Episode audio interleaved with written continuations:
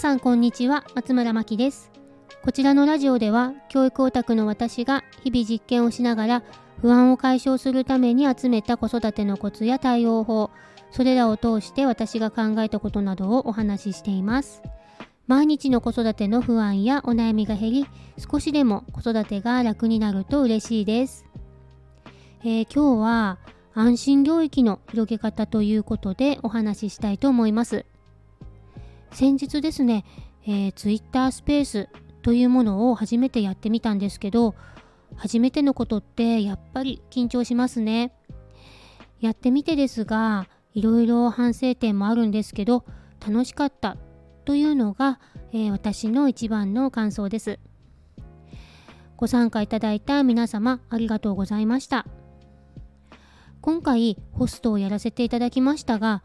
一緒にホストをした方がメインで司会進行をしてくださっていたので、えー、安定した流れの中私も参加させていただきました、えー、今回司会進行をしてくれたアビコさんという方はあのツイッタースペースは初めてだったんですけど毎日 YouTube とこのスタンド FM でライブ配信をされている方なので私とは経験値が別格なんですね。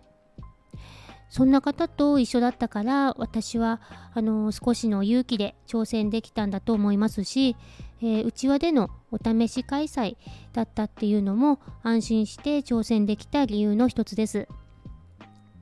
えー、そんなありがたい環境だったので自分の安心領域を少しだけ超えてチャレンジすることができました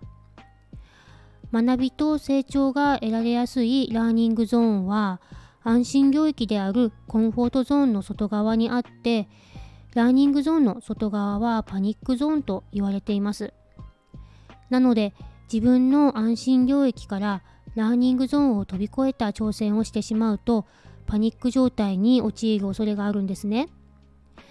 そうなるとせっかくの挑戦も次につながらなくなってしまったりそのこと自体を二度としたくないと思ってしまうかもしれません。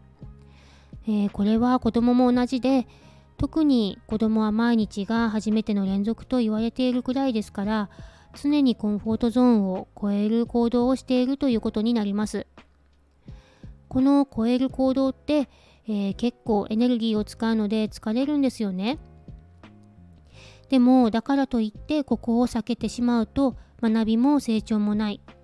ということでえー、できるだけストレスの少ない安心領域から抜ける環境を子どもに与えてあげられたらと思います。学校など親が知らないところですでにいろいろ経験していると思うので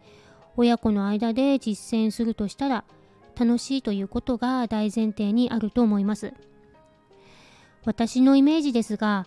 ラーニングゾーンに行くことがその子にとって楽しいこととかワクワクすることに感じてもらうことということが、えー、意図するところです、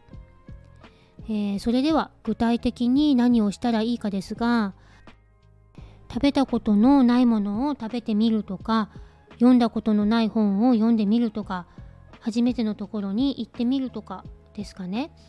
えー、旅行なんかはまさにそんなことが家族で体験できる素晴らしい機会だと思います。海外旅行は特に大人になってもワクワクと不安を両方適度に感じる体験ですよね。旅行のような大きな体験はいつもはできないんですけど初めてのものを食べること読むこと行ってみることなど、えー、身近でできることで十分だと思います。